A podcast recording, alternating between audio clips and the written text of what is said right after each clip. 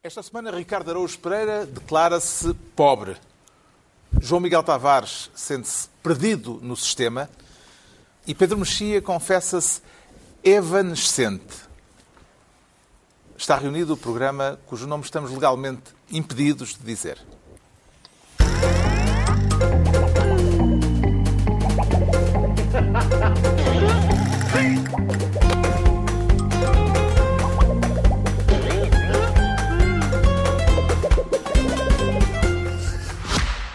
O Expresso faz 50 anos. Celebre connosco e torne-se assinante em expresso.pt. Ora viva, sejam bem-vindos no final de uma semana em que voltámos a ter temporal com estragos consideráveis, em que o Qatar não foi notícia apenas por causa do Mundial de Futebol, mas também por ter alegadamente comprado serviços ao mais alto nível na União Europeia e em que Elon Musk deixou de ser o homem mais rico do mundo.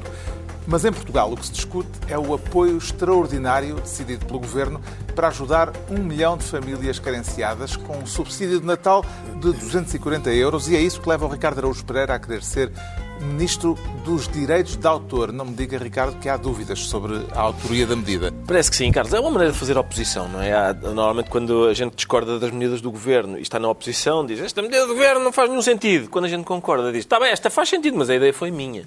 O apoio extraordinário do Governo aos mais carenciados teve uma espécie de aplauso do líder do PSD. Quando o Dr. António Costa se inspira nas ideias do PSD, ele faz algumas coisas bem feitas.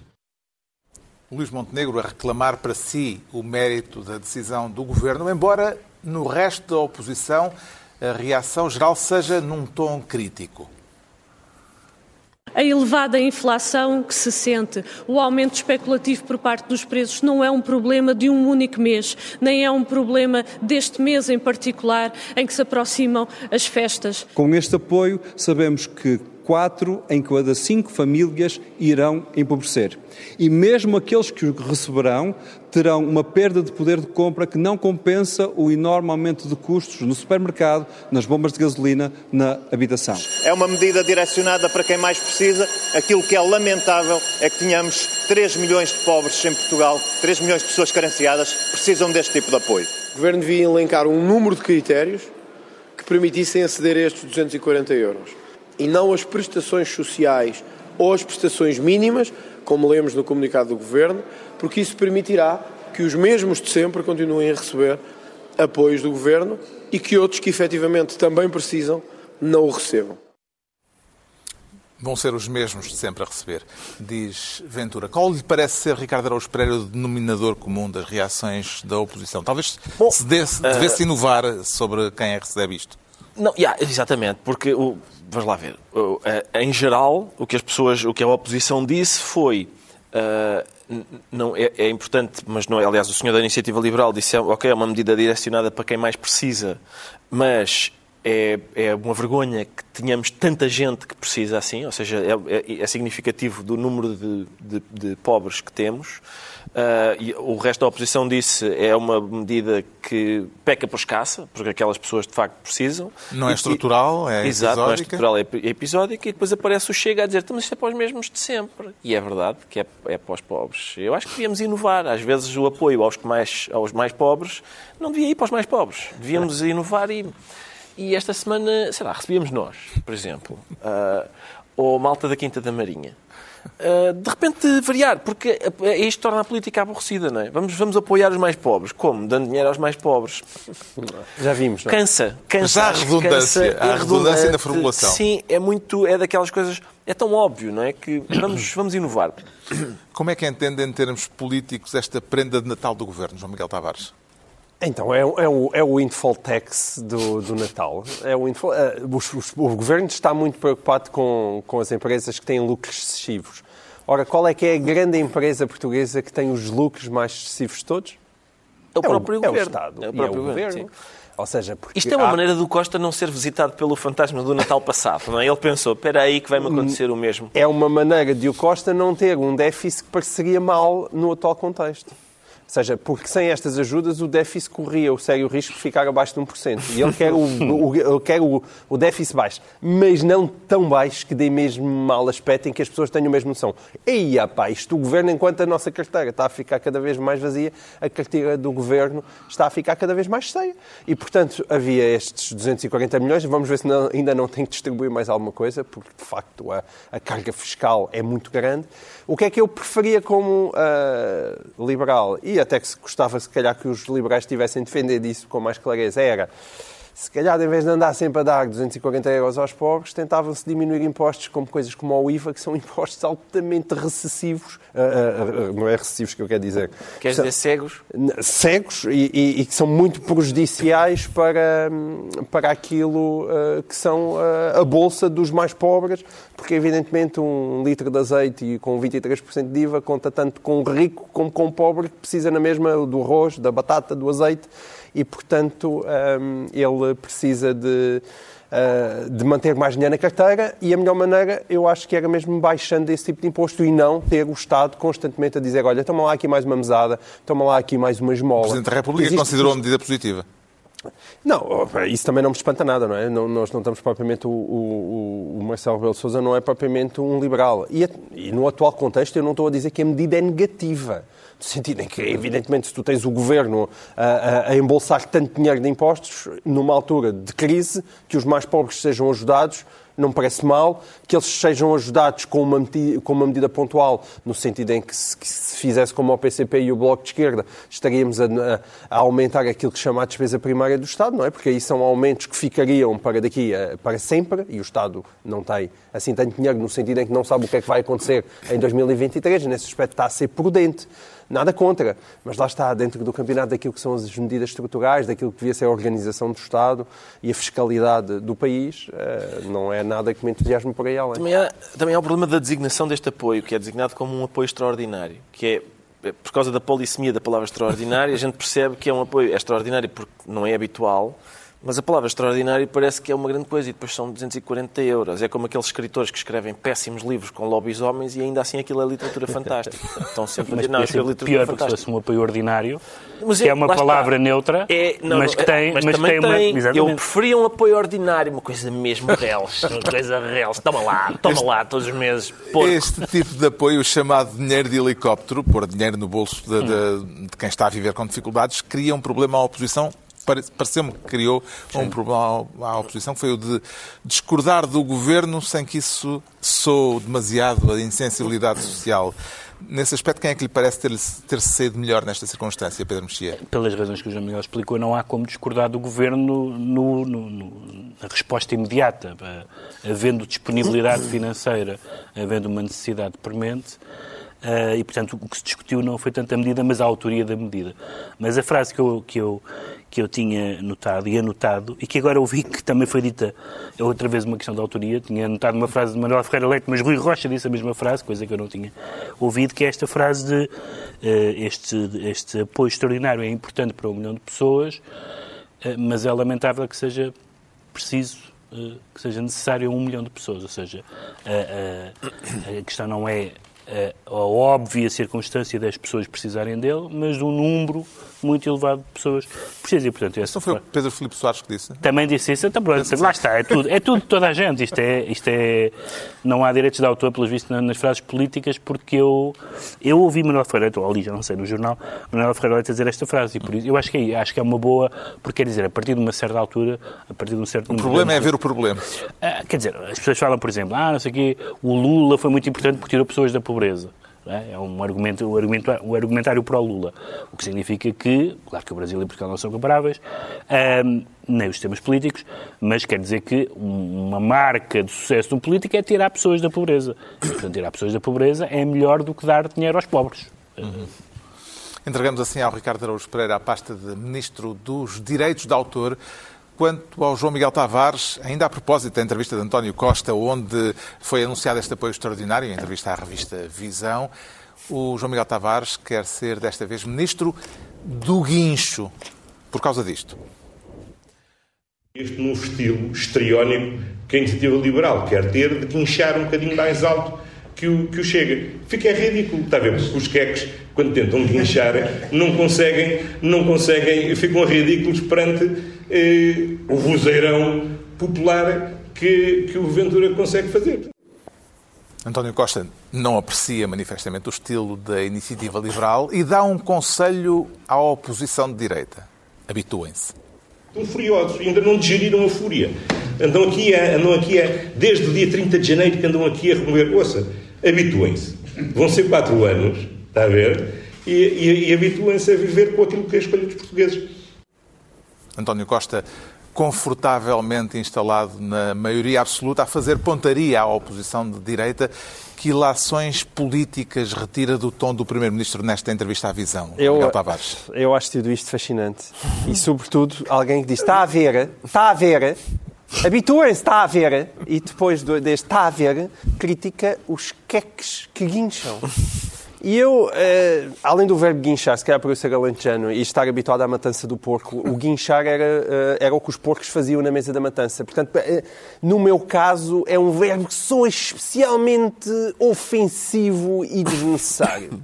Juntar este tom, que eu acho que é inconcebível, e tendo em conta que nós estamos a falar do Partido Socialista, que é o partido que acha mesmo que é o dono disto tudo, que é o partido que acha que é o dono do regime já há muitos anos, que é um partido que leva os irmãos, os pais, os, os, as, as, as, as, esposas, os, os, filhos, tudo para o Conselho de Ministros. Estavam lá, já houve de tudo, só com António Costa. Tudo. E depois criticar os queques. É, aquele é o partido super queque nacional. É verdade que ele diz que é de esquerda e tem medidas muito sensíveis de esquerda. Mas, na sua essência, o Partido Socialista é o partido mais elitista e queque da política portuguesa. Ultrapassa até o próprio CDS, para a grande tristeza do CDS. E, portanto, vir com este tom acho inconcebível. E depois existe o habituem-se. O Habituem-se tem uma história uhum. e convém uh, lembrarmos qual é que é aquela história. Essa é história... a frase de Jorge Coelho? Não, não, é, ele ficou o Jorge Coelho com fama dela, mas quem, quem foi é o António Vitorino. foi António Vitorino. Sim, mas depois... Em fevereiro de 2005. Jorge Coelho, Jorge Coelho é quem se que o PS leva, não é? Uh, uh, sim. E, a Vitorino é que é e há muitos, e o Santos Silva também Santos tem uma. Há uma, uma contra quantidade de bater, malhar, habitua-se. Ou seja, sempre um lado. Depois do António Guterres traumatizou tanto com os seus modos suaves o Partido Socialista que a partir daí parece que são sempre lá está, os forcados do aposento da moita. E de vez em quando lá lhes passa isso do é, é touro, é touro. E, e isto não é, é inacreditável porque o Habituem-se eh, marcou uma, uma geração de facto, uma geração política que, que está totalmente que se, ligada, habituou. que se habituou, que está totalmente ligada a um, a um estilo socrático, muito agressivo para com a comunicação social, extremamente uh, opressivo daquilo que são os direitos, as liberdades e garantias do povo português. Não consigo compreender como é que alguém que foi tão próximo de António de, de José Sócrates e que fez um esforço muito grande no início do seu mandato para se afastar dele e salvando assim o PS, uma estátua para António Costa, nós já falamos muitas vezes disto aqui, de repente vem adotar este estilo. E, e, e isto não me parece por acaso, quer dizer, o António Costa é um profissional da política a que é que isto se deve? Ou então é um vírus qualquer, um bicho, o bicho da maioria absoluta, que enlouquece as pessoas. Eu não percebo qual é a vantagem disto e acho que isto é altamente ofensivo. E que leitura é que faz do facto de António Costa ter escolhido como único exemplo uh, de caso realmente problemático dentro do governo nos últimos meses, desde que uh, tomou posse? Uh, o único caso problemático salientado por António Costa é o despacho de Pedro Nuno Santos sobre o novo aeroporto que o Primeiro-Ministro revogou uh, sem apelo nem agravo? Se calhar é porque foi o único que foi obrigado a fazer uma conferência de imprensa. E como ele aí sentiu-se obrigado a sair, logo, olha, eu até tive que intervir, porque ele explica ao longo obrigado, da entrevista... com muito gosto. Como, talvez com algum gosto. Não sei se teve assim tanto gosto, acho que é uma daquelas não situações em que ninguém ganha. Dele acho que ninguém ganha. Mas ele, ele explicou ao longo da entrevista que o resto é tudo a bolha mediática e, a, e também uma central da comunicação, do, da, da, direita. Portanto, é aquele, com, tudo conversa 2005-2011, que é uma coisa que me deixa doente. Mas ele explicou tudo isso, mas menos houve um caso, que foi o caso de Pedro Nuno Santos. Eu compreendo que houve muitos. Os casos e os casinhos que ele fala são de interesse muito diverso. Há casos que são realmente graves, há casos que são muito menos graves. O caso de Pedro Nuno Santos foi um caso, pode-se dizer, grave dentro daquilo que é a lógica política do governo, O caso Miguel Alves é um caso gravíssimo e ele passa por cima dele, claro, porque é ele que tem a, a própria responsabilidade e, em primeiro, lugar, em, primeiro, em primeiro lugar, é ele que temos que apontar o dedo ao Primeiro-Ministro. Ahm, agora, quer dizer, mais, mais do que a substância. E a substância não foi só esse caso Pedro Nuno Santos. Nós podíamos passar aqui o programa todo a analisar aquela entrevista, até porque os seus raciocínios sobre o que é que foram as reformas estruturais Sim, claro. que ele fez é de rebolar de riso. Mas o tom é aquilo que marca esta entrevista. E aquele tom eu não quero acreditar que seja um acaso. O Primeiro-Ministro saiu-se bem na entrevista à Visão, Pedro Mexia. Repara, eu acabei de ler a entrevista eh, a preparar o programa, sempre que isto é preparado. E Não devias dizer isso, Quando é. acabei de ler a entrevista, escrevi no meu bloco. Foi o ponto número um. Maioria dialogante. Porque realmente é o que transpira daquela entrevista. É uma pessoa que está Ainda me quer lembro. dialogar, nomeadamente com todas as pessoas que guincham, Exatamente. etc. Isso é, isso é simpático. E depois várias questões de linguagem, de atitude e de desconversa. Desde definir o que é que interessa ou não interessa aos portugueses. Claro que tudo aquilo de que não lhe interessa que se fale não interessa aos portugueses. Eh, aquela comparação absurda com que na- na- nas questões de desenvolvimento económico nos devemos comparar com os países, com a evolução dos países mais desenvolvidos e não com os países do nosso tamanho e, da nossa, e do nosso grau de desenvolvimento uma estranha dialética sobre os tempos muito incertos sobre os quais ele tem imensas certezas, que é uma das, eh, um dos aspectos que atravessa a entrevista. O PRR, que é uma ótima eh, eh, maneira de fazer coisas que deviam ser feitas mesmo sem o PRR. Eu estou a pensar, por exemplo, na cultura, que é o que eu conheço um bocadinho melhor. Várias bicadas, várias questões de linguagem imprópria, os queques, o habitua-se, etc. E depois, isso que o João Miguel disse, as reformas. Na verdade, praticamente nada de que António Costa anuncia como reformas são reformas ou porque não têm a durabilidade necessária de uma reforma estrutural, por exemplo, uma das coisas que ele realmente conseguiu que foi o acordo da, da, da concertação social, mas, por exemplo, o aeroporto. Mas, mas já há, já há alguma decisão sobre o aeroporto? Foi desbloqueadas, foram desbloqueadas coisas, mas não há decisão sobre o aeroporto. A descentralização, a sério? Com a discussão que os próprios municípios, supostos beneficiários da descentralização, têm levantado sobre competências sem orçamento, etc. E assim por, e assim por diante. E, portanto, é uma, é uma entrevista, tendo em conta que, como ele faz questão de lembrar, faltam quatro anos, preocupante. Porque quer no tom, quer na linguagem, quer na desconversa, é uma maioria absolutamente não dialogante, a não ser que se chame diálogo, dialogar com o PAN e com o LIVRE. Nesse sentido, eles são muito dialogantes. Mas para partidos com mais de um deputado, não há diálogo nenhum. E que influência é que diria que predomina no tom de António Costa? Eh, O, o célebre estilo animal feroz ou a lição de Santos Silva sobre o gozo de malhar na direita? Não, é o gozo, o gozo é evidente, aliás, a- a- mas isso, vamos lá ver. Eu acho que a- aquilo que se chama a linguagem não parlamentar. O, o- o- António Costa fez doutrina quando disse que eh, um ministro é, é ministro mesmo à mesa do café. Eh, que aconteceu com, com o seu ex-ministro da Cultura. Ora bem, a, a chamada linguagem parlamentar, que é aquele decoro que se deve ter nos debates no Parlamento, quando se é Primeiro-Ministro, sobretudo, deve-se manter fora do Parlamento. Portanto, o Primeiro-Ministro devia se refriar de utilizar alguma desta linguagem, porque depois as pessoas dizem ah, o Chega é horrivelmente populista. Os queques a guinchar, a sério. Isto é uma linguagem do Primeiro-Ministro. Costa admite que o Governo já marcou alguns golos na própria baliza. eh, Em quanto é que estará nesta altura o resultado fora da bolha mediática, É difícil. Ricardo Araújo Pereira? É difícil porque é um jogo em que, em que os golos. Há, há golos que valem mais do que outros, porque ele, ele próprio diz que uni- houve uns casos e casinhos, houve uns casos e casinhos, mas houve apenas um único caso verdadeiramente grave, que é o do Pedro Nuno Santos. Portanto, uh, o que distingue os casos e casinhos do caso verdadeiramente grave é que o caso verdadeiramente grave foi o único que não teve qualquer consequência. Portanto, eu imagino que de hoje em diante um membro do governo se assuste pensando estou envolvido num caso e num casinho. Ah, em princípio vou sair do governo. Ah, quem me dera protagonizar uma coisa um bocado mais grave. Porque se o único caso grave foi aquele em que não teve nenhuma consequência, ninguém se demitiu, ninguém foi demitido, ninguém. Nada. Ninguém. Não aconteceu nada. Ah, esse foi o único verdadeiramente grave, segundo ele. Os outros, os casinhos, redundaram em demissões, afastamentos, todas essas coisas. Eu, reparem, eu, eu por acaso tal como o Pedro, também notei que há aqui uma. Por acaso tenho que ir.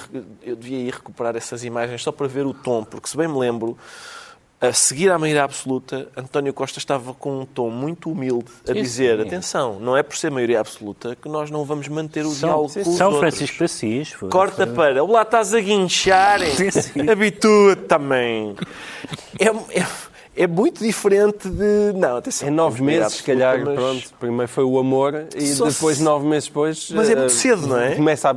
Não, nove meses depois, quando nascem, eles choram e berram. Foi uma muito, intenção foi. Temos aquele, o- aquele filme About Schmidt que começa com o, o, Jack Nicholson a acordar com a mulher ao lado assim, todos os dias quando acordo olho para a minha mulher e penso, quem é esta velha? é, mais ou menos, é mais ou menos essa Mas é- queda da Mas linguagem. ao fim de nove meses ainda é muito É cedo. muito cedo, é muito cedo. O João Miguel Tavares fica então ministro do guincho e é a vez do Pedro Mexia se tornar ministro dos fenómenos extremos. Para voltarmos aos estragos do temporal, eh, em relação àquilo que aconteceu na, na semana passada, há alguma mudança Não é significativa? Sim, não é, eh, quer dizer, não é bem os estragos do temporal, foi os estragos da gestão política do temporal. Porque houve várias coisas contraditórias, preocupantes e mesmo, mesmo algumas habituais. Vamos- Uma, uma, a quantidade de eh, fenómenos, ou melhor, a frequência de fenómenos extremos em Portugal. Parece que nos últimos 150 anos, eh, fenómenos climatéricos que tivessem vítimas foram 115, o que dá a ideia que, enfim, vivemos em, em, em período extremo. Claro que choveu muito em Lisboa e não só. Depois a questão, a, a luta por quem é que inventou o plano de, de drenagem. Uma luta pela autoria, que acho que, acho que acaba na SPA, não é? Sim, Porque claramente houve uma, Não há luta Uma- pela concretização. não há, luta, não, não há luta pela concretização. O passa-culpas de, de presidentes e de, eh, e de, e de- e de ex-presidentes. E, portanto, foi uma... Foi uma eh, eh, e o passa-culpas para o clima, como falámos também já na semana passada. Portanto, evidentemente que foram, foi terrível o que aconteceu, mas foi muito desinspiradora a gestão política, quer, de, quer da, da- dos, dos- quem está no poder, nomeadamente camarário, quer de quem está na oposição. O temporal criou, entretanto, uma fricção entre Costa e Moedas, com um despique sobre quem devia ter telefonado a quem. O Presidente da Câmara da Capital eh, fez saber que o Primeiro-Ministro, ao contrário do Presidente da República, não lhe telefonou em momento algum a propósito dos estragos do temporal em Lisboa. Questionado a este respeito, António Costa não apreciou a pergunta, devolveu-a à procedência com a revelação de que teve a sua própria casa inundada, mas não descarta a possibilidade de um dia destes, se for mesmo preciso, vir a telefonar a moedas. Se for necessário contactá-lo, com certeza, qual é o problema? Mas porquê é que não o fez neste caso? Senhora, deixe-se. Não se preocupe com o assunto. Muito bem. Bom Natal. Olha, o próximo fica um viver a minha casa inundada. Não se esqueça, eu fui eleito pelos lisboetas. Estarei aqui com os lisboetas e pelos lisboetas. Ah, e, portanto, utilizando as próprias palavras até do Sr. Primeiro-Ministro, ah, eu penso que o Partido Socialista tem que se habituar a isso. Costa e Moedas com Lisboa debaixo d'água não se telefonaram. Quem é que tinha a obrigação de ligar a quem, Pedro Mexia? Epá, não sei. Não queres discutir telefonema? Não Não queres discutir a Não ética, a ética do telefonema? Eu acho que devia, Não devia ser do maior ao mais pequenino. Houve, É, não é? Foi na mesma semana em que na entrevista à visão tem também há, uma, mais grossa. também há uma canelada sobre túneis e planos de drenagem, não sei o que mais. Portanto, eh, a, a irritação de António Costa com, com, com moedas parece, parece ser uma constante, não é? Eh, foram duas, duas ocorrências, dois fenómenos extremos esta semana eh, em, em relação a Carlos Moedas. Agora, quem é que devia telefonar? Ah, não sei, acho que isso não é, acho que isso não é, cada um tem o seu... Mas está criado um caso. Cada um tem o seu papel. Sim, acho que há, há- preocupa mais outras coisas que aconteceram em Lisboa do, que- do que do caso, certamente lastimável, da casa de uma pessoa em concreto, mesmo que seja o Primeiro-Ministro. Isto será caso, João Miguel Tavares, para a Proteção Civil emitir um alerta sobre os problemas do clima entre o Primeiro-Ministro e o Presidente da Câmara de Lisboa? Sim, mas atenção que isto corre tudo muito bem ao, ao senhor, eh, ao, ao senhor eh, Moedas. Note-se, isto eh, é daqueles casos em como ele ainda lá está há pouco tempito. Eh, ninguém lhe pode atribuir apontar o dedo a dizer ah, isto inundou tudo por causa do senhor Moedas, não é? E, ao mesmo tempo, ele aparece e tem um tempo de exposição mediática na tal bolha, não é? Que é muito grande. Um, e, portanto, há sempre aquele lado de aparecer com, com, com o casaquinho da proteção civil. Não, foi só na bolha. O- A cheia não é um assunto de bolha. Não, não, eu estava a- meter-me com o António Costa. Um, e, e- e, portanto, por- nesse aspecto, é bom para ele enquanto Presidente de- da Câmara Municipal de Lisboa, até porque, como nós já dissemos aqui a semana passada, ele tinha o mérito, o mérito de já ter dito há três meses, até acho que aproveitou isso mal, que existia de facto um plano de drenagem e que o plano era para avançar. Ninguém ligou nisso na altura. Os timings, ninguém, ninguém ligou nenhuma, é verdade. Agora, os timings que ele se propôs para aquilo estar feito, 2025 e tal. já- aliás, o António Costa até duvida na, numa da- na entrevista que ele tenha capacidade num ano de consiga. concretizar aquilo dentro daquele tipo de timings. Ele lá saberá. Como é que está a ver o clima entre Moedas e Costa? Está pior Ricardo do que Araújo nunca, Pereira. acho que também está pior do que nunca, não é? O IPMA não, não faz avisos nesse sentido, mas o que é curioso é que, por exemplo, falar em IPMA, porque há aqui uma, há aqui uma questão que tem sido, eu já, já vivi tempo suficiente para, primeiro, para já ter visto várias cheias em Lisboa. Uma das coisas que me assustaram mais quando vi Lisboa alagada novamente é que isto dá força àquelas pessoas que dizem, vês, como se calhar era bom termos um presidente que fosse almirante, está tudo dentro. Ah, enfim, mas, mas ah, já vi várias vezes Lisboa ah, alagada ah, e, já, e, já, e já passei por vários tipos de responsável. Houve uma altura em que o responsável era a higiene, era, era, era, era sempre em sequência, era fogos, porquê não limparam as matas? Cheias, porquê não limparam as sarjetas? E assim sucessivamente, era uma questão de higiene. A seguir, era a história da, da impermeabilização dos solos. Não há, não há espaços verdes, não há corredores verdes, não há este plano de. eh, e por isso há a impermeabilização dos solos. Lisboa fica num plano eh, baixo, as águas vêm. Agora, são as alterações climáticas. A questão não se trata de negar que existam alterações climáticas. Trata-se de dizer, mas são. eh, passaram a ser responsabilidade das alterações climáticas, ou seja, os, os problemas de sempre continuam, mas agora a, a responsabilidade mudou. E há pessoas que dizem assim, tanto é que choveu mais do que nunca naquela manhã em Lisboa. Ora, o IPMA, o senhor do IPMA, disse assim, vinha no Expresso, para já, o presidente do IPMA prefere manter a cautela e lembrar que houve valores deste género no século XX e que não é normal, mas acontece várias vezes. Portanto, eu não sei se a gente deve precipitar-se para a Precipitar-se. conclusão. Lá está, pois, para já, com tanta precipitação, se calhar a gente poupava mais um. É muito difícil defender que uma coisa que acontece muitas vezes não é normal, não é?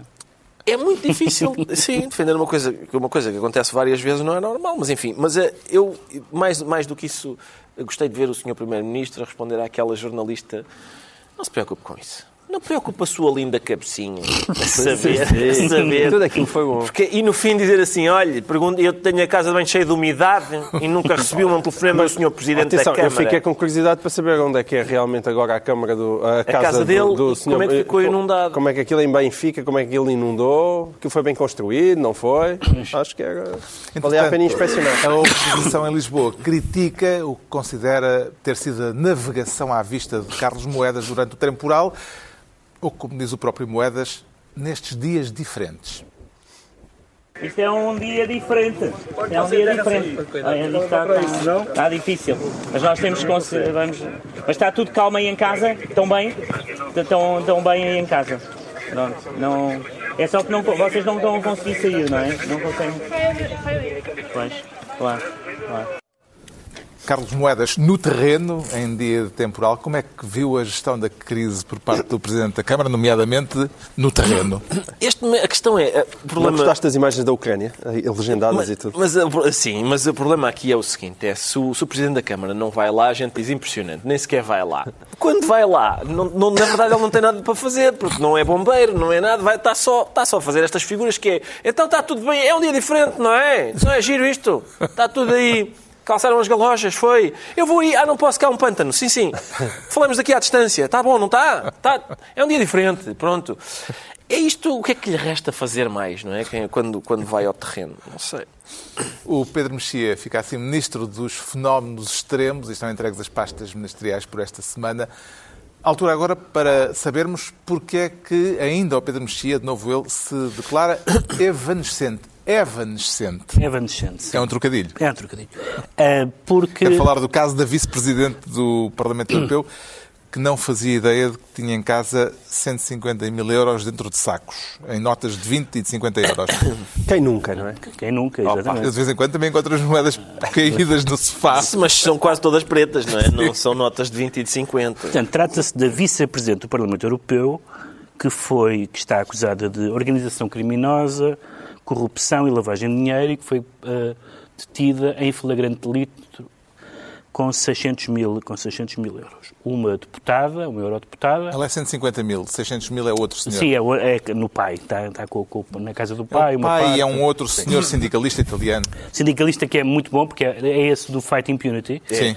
Esse senhor- Criou uma, uma ONG chamada Fight tem uma Impunity. ONG chamada Fight Impunity e foi preso. Portanto, mostrando que cumpriu a sua, o, propósito o seu da sua- propósito ao ser preso, porque foi combatida a impunidade. Mas essa senhora depois fez eh, aquilo que é normal que se faça no Parlamento Europeu, que é elogios laborais ao Qatar nos últimos tempos. Como se sabe, é um, um emprego de sonho, como temos visto, e, portanto, parece que há tudo, nexo de causalidade, prova, etc. Foi suspensa e tudo mais. Ahm, o problema é. Há dois problemas grandes. Um é o problema da, da maneira como, como isto afeta o Parlamento Europeu. O Parlamento Europeu, e o, ou melhor, a União Europeia. A União Europeia, que no Qatar até tinha sido bastante. eh, tinha estado bastante bem nas suas posições, eh, que não iam ao Mundial e essas coisas todas. Eh, mas o Parlamento Europeu tem problemas grandes de legitimidade, autoridade, de prestígio, e isto, evidentemente, sendo uma vice-presidente, vai afetar. O segundo problema gigantesco e que torna o caso, o caso evanescente é que 90% dos comentários, pelo não nos jornais talvez, mas alguns dos jornais, foi em relação a este caso, que é como é que comenta este caso? É tão gira. Foi o que eu li, foi eu, todos os SMS que eu recebi sobre o caso continham a expressão é tão gira, às vezes em modos mais rudes. Ahm, e, portanto, isto, que enfim, é uma observação empírica indesmentível, mas que é uma coluna de fumo, é uma cortina de fumo. Porque não, quer dizer, é completamente irrelevante. Se fosse uma senhora sobre quem não se pudesse, ou um senhor sobre quem não se pudesse dizer isso, dir-se é aquilo que é evidente, que é isto é uma coisa gravíssima, uma corrupção sobre o assunto Qatar no Parlamento Europeu. É, uma, é um, um golpe brutal nas, nas instituições Qatar europeias. e também, pelos vistos, Marrocos. Também há eh, o... E, portanto, que, que- que não é uma Pista institu- marroquina. que não é uma instituição, ne- nem é uma organização que viva eh, num- numa apoteose de reconhecimento público e, portanto, espero que isto tenha consequências muito sérias. De acordo com a informação disponível, o epicentro deste escândalo, eh, apesar da senhora, da- do, do rosto mais visível do escândalo ser eh, esta vice-presidente, até recentemente vice-presidente do Parlamento Europeu, de origem grega, grega eh, mas o epicentro do escândalo está em Itália e tem como protagonista um antigo sindicalista que regimentava opiniões de gente politicamente relevante, ele próprio foi também deputado europeu, eh, regimentava gente eh, a favor do Qatar e também, eh, ao que tudo indica agora, também a favor de Marrocos. Um, e, pelos vistos, os pagamentos eram feitos em dinheiro vivo. Será de supor que terá havido outras figuras graúdas naquela generosa folha de pagamentos? João Miguel Tavares, o que é que lhe diz o- essa pituitária tão uh, sen- sensível e suscetível ao cheiro do escândalo? Eu, eu- a minha pituitária eh, admite que sim, que possa haver mais gente envolvida, o que é que se calhar não tão giras e, portanto, eh, é como... Perde o interesse. É per- perde, um, perde um parte do valor notícia, e aqui está uma afirmação de profunda misoginia, que foi de facto aquilo que se viu em, em- em todo este caso. Ao mesmo tempo, há um lado comovente que é como a humanidade reage sempre de forma australopiteca quando há coisas australopitecas que estão em causas, como seja, olha, ela é mesmo gira. E, e nesse aspecto há uma espécie de combate, ah, é o combate ao PC, simultaneamente com, corra- combate-se a corrupção. Ao PC politicamente correto Ah, ou ao é, um PC Partido ao politicamente correto, aquelas coisas que Ah. ah, hoje em dia parece mal, falar do aspecto das pessoas. Eu, eu sempre defendi aqui a seguinte tese, que é, é dizer simultaneamente ela é muito gira e os homens também que lá estiveram, que forem Sim, também muito é? giros, dizer que são muito giros. Qual é a relevância de ela ser muito gira para este caso? Não, nada, estou só a dizer a, a relevância é simultaneamente nenhuma, Nenhuma, nenhuma. e toda porque faz parte da natureza humana. Só isso Sim, que sim, eu estou sim. a dizer. Agora, é um caso evidentemente grave porque eu nunca, até hoje, nunca tínhamos visto algo tão ostensivamente corrupto, a tocar o Parlamento Europeu, que ainda por cima nós todos dizemos, bem, com aquele E não, salário é do, que tem e aqueles... não é de um grupo parlamentar daqueles extremistas e bizarros, é, é do, é do grupo Sim. socialista. Exato. Não, e, e todos nós ouvimos bem, com aqueles salários, com aquele tipo de salários, quem é que precisa de estar a embolsar? Pelos vistos, os salários nunca são suficientemente. Sim, grandes. sim, não é? Mais uma parte da natureza humana. Eu comprei se o Pedro mexia. Estamos a falar de eh, corrupção no Parlamento Europeu, Europeu, de, de discurso, à, à- à volta de discursos e decisões do Parlamento Europeu. Será caso, Ricardo Araújo Pereira, para dizer que as autoridades cataris dão mais importância ao Parlamento Europeu do que a maioria dos europeus? É possível, acho que devíamos dar mais atenção às nossas eleições europeias, porque, pelos vistos, cada uma destas pessoas tem, vai gerir orçamentos bastante grandes que às vezes nem sabe onde é que tem o, eh, o dinheiro. Eu, eu gostei muito deste escândalo. Gostei muito deste escândalo. eh, gosto, sou uma pessoa que aprecia escândalos e deste gostei especialmente porque eu sou uma daquelas pessoas antigas que. Até já foi ouvido na acha- PJ. Já fui ouvido na PJ. Eu sou uma daquelas pessoas antigas eh, que têm a seguinte opinião bizarra. Eu acho que as pessoas, independentemente da cor, do género, da orientação sexual, são fundamentalmente iguais. E por isso devem ter iguais direitos a ocupar cargos de poder. Mas há uns místicos agora que dizem que certas pessoas são, por exemplo, as mulheres não. As mulheres têm uma forma diferente de exercer o poder. Ah, coisa que me parece bizarra. E este escândalo vem confirmar que é bizarra, porque esta senhora tem, de facto, três ou quatro notas de 50 a sair do bolso, que foram lá colocadas por mãozinhas Qatari e, portanto, têm exatamente a mesma forma. Acho que não, acho que foi pelo senhor italiano. Ou pelo senhor Ele é que era italiano, o, o que- mastermind. certo. E, portanto, ah, ah, os seres humanos têm exatamente a mesma forma de, de exercer o poder. Agora, isto, porque é que também. Outra, outro aspecto que me fez gostar muito deste escândalo é que a União Europeia é uma instituição, digamos, austera, que nos impôs uma série de regras. A fruta tem que ter o mesmo tamanho. Há, uma, há regrinhas para tudo, para ah, tabaco, não sei o quê. Eu espero que este saco das notas seja de papel reciclado. É a única coisa que eu peço. É a única coisa que eu peço. Espero que ela tenha respeitado homologado isso. homologado pelas autoridades pelas de autoridades Bruxelas. de Bruxelas, que seja tudo dentro da lei. Ah, espero bem que sim. Está esclarecido porque é que o Pedro Mexia se declara evanescente quanto ao João Miguel Tavares. Diz sentir-se perdido no sistema. Que sistema, João Miguel Tavares? Então, o Sistema Nacional de Saúde. hum, O pretexto neste caso é o aumento do tempo de espera de consultas e cirurgias para doentes oncológicos e cardíacos É. no SNS. O que é que está a falhar? o que está a falhar. Há uma coisa muito engraçada, porque que nós há pouco estávamos a falar das reformas e, e, e o, o António Costa, na entrevista à Visão, um dos exemplos que dá como uma grande reforma estrutural foi a saúde. E, o- e quando perguntaram, mas reforma estrutural, ele, ele explicou, é que de 2015 para a atualidade, o dinheiro da saúde aumentou mais de 50%. E ele chama a tirar dinheiro para cima de um buraco uma reforma estrutural.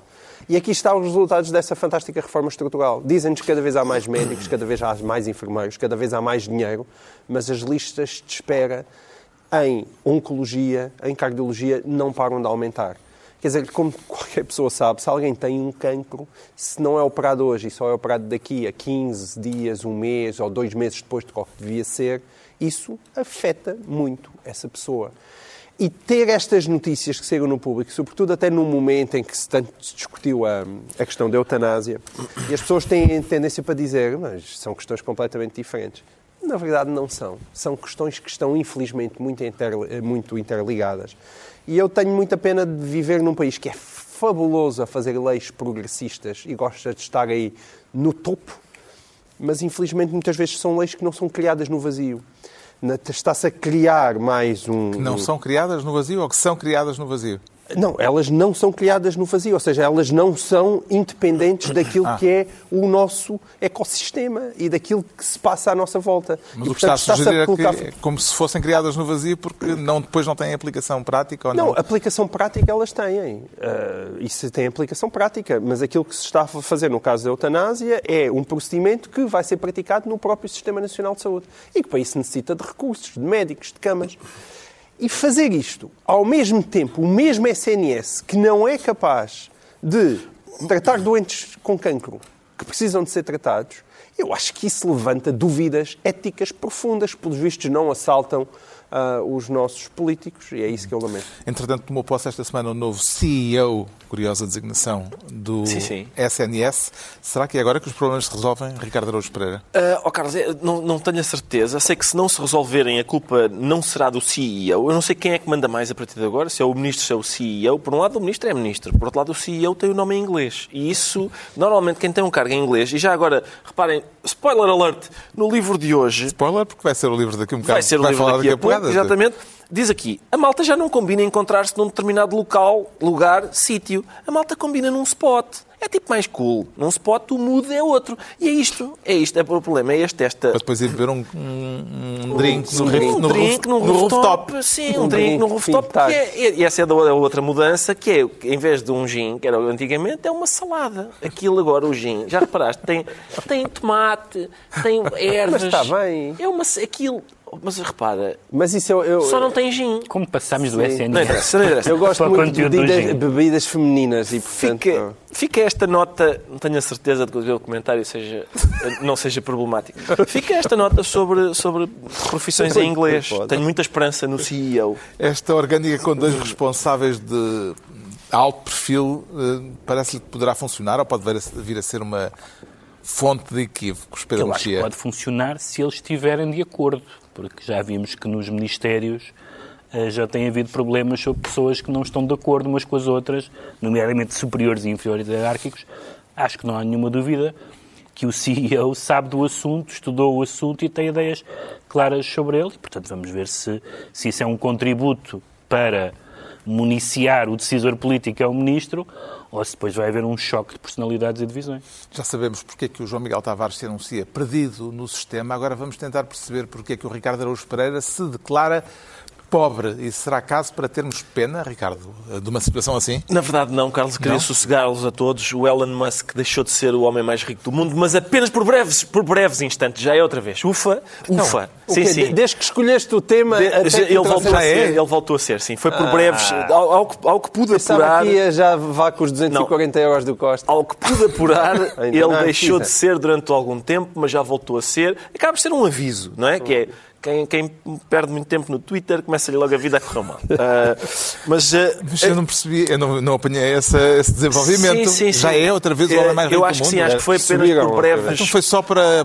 foi só para o francês ter uma falsa O esperança. francês teve uma o falsa esperança, o Elon Musk apanhou outra vez. Acho, acho que sim, acho que sim. Mas Mas é porque a questão Amazon e é a que- Apple disseram que voltavam outra vez a fazer anúncios no Twitter e Se calhar foi isso, e as ações subiram. as ações. O problema, o problema aqui é uma coisa que eu gostaria de salientar, é que o que está a passar no Twitter é uma coisa engraçada. Engraçada, quer dizer, não tem graça nenhuma, mas, mas que demonstra que, de facto, entregar a decisão sobre o que pode e não pode ser dito a esta gente, esta gente quer dizer com isto milionários proprietários de redes sociais, dá nisto. Por isso é, é- é- não se deve entregar isto. Porquê? Porque quando muda o vento, mudam as pessoas que estão a ser suspensas. O problema é esse, não é? é eu lembro-me de antigamente, quando o, o Twitter era, era propriedade daqueles milionários bonzinhos, que havia gente com eh, contas a serem suspensas e as pessoas cujas contas não eram suspensas diziam façam vocês a, própria, a vossa própria rede, pá, isto aqui é assim. E nisto este, este cowboy, este fanfarrão, comprou a rede e pronto, não foi preciso fazer a dele, comprou esta e agora está a bloquear, está a suspender contas de outro tipo de pessoas. E por isso- Jornalistas que. Jornalistas que, eh, estão, que acompanham o Twitter e os jornais e não sei o quê. E por isso remeto para o nosso livro de hoje. Abram na página 285, porque o autor Manuel Monteiro diz e bem que pessoas como nós, quando, sempre que um membro da tribo A se queixar de censura da tribo B, a gente deve dizer-lhes lembras-te de eu ter defendido a liberdade de expressão para a tribo B e ter afirmado que um dia o efeito boomerang vi- virar-se-ia contra a tua tribo? Talvez agora compreendas. E é isso. O homem mais rico do mundo, por, pelos vistos, por eh, escassos eh, momentos, Sim. ou poucos dias, eh, foi Bernard Arnault, o dono das marcas de luxo Givenchy, Christian Dior e Louis Vuitton. Atribui algum significado a este, este tipo de pódios, João Miguel Tavares? No caso específico, pouco, porque não, nem sofre com entu- tu- eu não frequento o Twitter e ainda por cima também não tenho nem Dior, nem Vuitton, nem Givenchy. Portanto, o tema diz-me pouco, nesse aspecto, mas no, no aspecto do, do Ricardo diz muito, mas tu vais-me cortar o pio Vou. do tweet. E vou só perguntar ao Pedro Mexia que setor é que gostava mais de fazer é? fortuna. Eh, na área dos produtos, dos produtos de luxo ou eh, nas indústrias automóvel e aeroespacial? Um tweet. Eu tenho esperança de fazer fortuna na- nas áreas a que me dedico, como por exemplo diários, poesia e crónicas. Ah, Está a correr bem? São, então está, está está bem. muito bem, estou, estou a caminho. Muito bem. Está na altura dos livros. Eu trago esta semana um livro sobre vinho. Chama-se Viti Vini Vici. É assinado por um enólogo, o enólogo Tomás Vieira da Cruz, e, como o autor sugere, merece ser degustado na companhia de um copo de um bom vinho. É um livro falsamente técnico, escrito com o que se percebe ser o rigor de quem sabe do que fala, mas também com o entusiasmo de quem está a tratar de um assunto a que está ligado não apenas por razões técnicas, mas por uma verdadeira paixão. Não é, portanto, um livro só para iniciados, nem um livro para enófilos, categoria que o autor, aliás, eh, diz de forma jocosa não saber o que seja, mas um livro para quem se interessa pelo vinho, por detalhes e particularidades acerca do vinho, mesmo sem saber grande coisa de enologia. E, como é dito a cer- a certa altura, eh, neste livro cheio de histórias e de reflexões sobre a cultura do vinho, beber vinho deve ser visto como uma coisa normal, mas nunca como uma coisa banal. Viti Vini Vici, de Tomás Vieira da Cruz, numa edição do autor, com página no Facebook em Viti Vini Vici. O João Miguel Tavares traz cartas náuticas. Sim, de dois autores, um espanhol, Moreno Madrid, e depois o português, o Hen- o Henrique Leitão, que é uma das grandes cabeças nacionais. Eles já tinham eh, escrito um livro sobre o tema da viagem de Magalhães, que está a comemorar os 500 anos, chamava-se Atravessando a Porta do Pacífico, e agora acabam de lançar este livro chamado Desenhando a Porta do Pacífico, e é um livro fascinante para quem gosta destas coisas, porque basicamente atravessa o século XVI e XVII acompanhando os mapas e a cartografia que foi sendo desenhada a propósito do Estreito de Magalhães. Ah, ela, evidentemente, foi evoluindo ah, e com ela foram também evoluindo os mapas. Portanto, de certa maneira, é uma construção do mundo a que nós assistimos no tempo em que ainda nós não tínhamos acesso ao Google Maps. Era isto que se fazia e é, são 66 mapas no total que vão sendo documentados, ordenados por ordem cronológica. É um livro fascinante e uma excelente prenda de Natal. O Pedro Mexia traz o pai da Constituição. É a primeira vez, acho que, que, que recomendo um livro de Direito, hum, mas eh, é o livro do professor Jorge Miranda, e eu digo professor porque foi meu professor. Ao contrário eh, de outros, não é? E que, foi, e que é, eh, foi, foi e é, ou melhor, foi cons- constituinte e é constitucionalista, e este livro é, é muito interessante, né? agora que estamos a discutir, vamos começar a discutir a revisão constitucional, porque se fala em dois tipos de revisões, a revisão eh, extensa ou cirúrgica.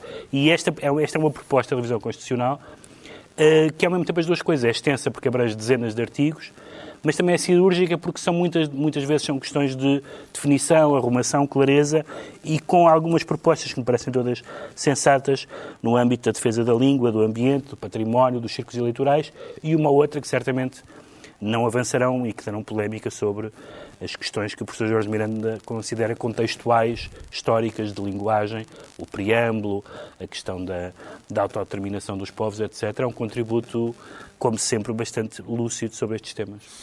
O Ricardo Araújo Pereira já fez. É a grande surpresa da noite, Carlos. Realmente o livro Já que fez eu- a divulgação prévia do livro que traz. O livro que eu recomendo hoje é este, O Mundo pelos Olhos da Língua, de Manuel Monteiro, um linguista, linguista tradutor. Tem sim, senhor. Linguista, tradutor. Nós já falámos aqui de várias outras obras de Manuel Monteiro, incluindo uma chamada, não só algumas obras sobre, sobre estes mesmos temas, ou seja, temas da língua, mas também, por exemplo, um livro que se chama Sobre o Politicamente Correto, porque Manuel Monteiro é daquelas pessoas que acha que se deve primeiro definir bem o conceito de politicamente correto antes de falar sobre ele. Aquelas coisas, enfim, manias. Mas este, especificamente, é sobre a língua portuguesa. É um, é um livro que a gente lê, digamos, oscilando entre o medo de incorrermos em alguns dos erros que ele vai elencando, ou enumerando, é melhor, que ele vai enumerando, e a glória súbita de perceber que não caímos noutros erros que ele também ah, ah, enumera. E, portanto, o, livro, a gente, a- não é só o facto de se aprender, é que o livro também, o amor obsessivo dele pela língua é muito divertido. E, portanto, já agora deixem-me só ler-vos aqui a página 222, só para terem uma ideia da sobriedade com que ele fala de algumas eh, palavras e das dúvidas que podem subsistir sobre elas. Tesão. O tesão. Substantivo masculino. O João é um tesão. A Joana é um tesão. A Rita provoca-me um tesão. A Teresa sente um grande tesão pelo Francisco. Palavra com muitos significados, consultem-se os dicionários. Além do estado ereto do pênis do desejo carnal, que pode evidentemente ser da mulher do intersexo de todos, ufa, ah, os brasileiros usam tesão para entusiasmo, ímpeto, significados que os dicionários portugueses acolhem e que os portugueses parecem desconhecer. E assim Não terminamos. têm nada que agradecer. Muito Há bem. pessoas que dizem a tesão. Errado. Terminamos com tesão e está concluída mais uma reunião semanal. Dois a oito dias, à mesma hora, ou em podcast, o mesmo elenco de sempre, Pedro Mexia, João Miguel Tavares e Ricardo Araújo Pereira.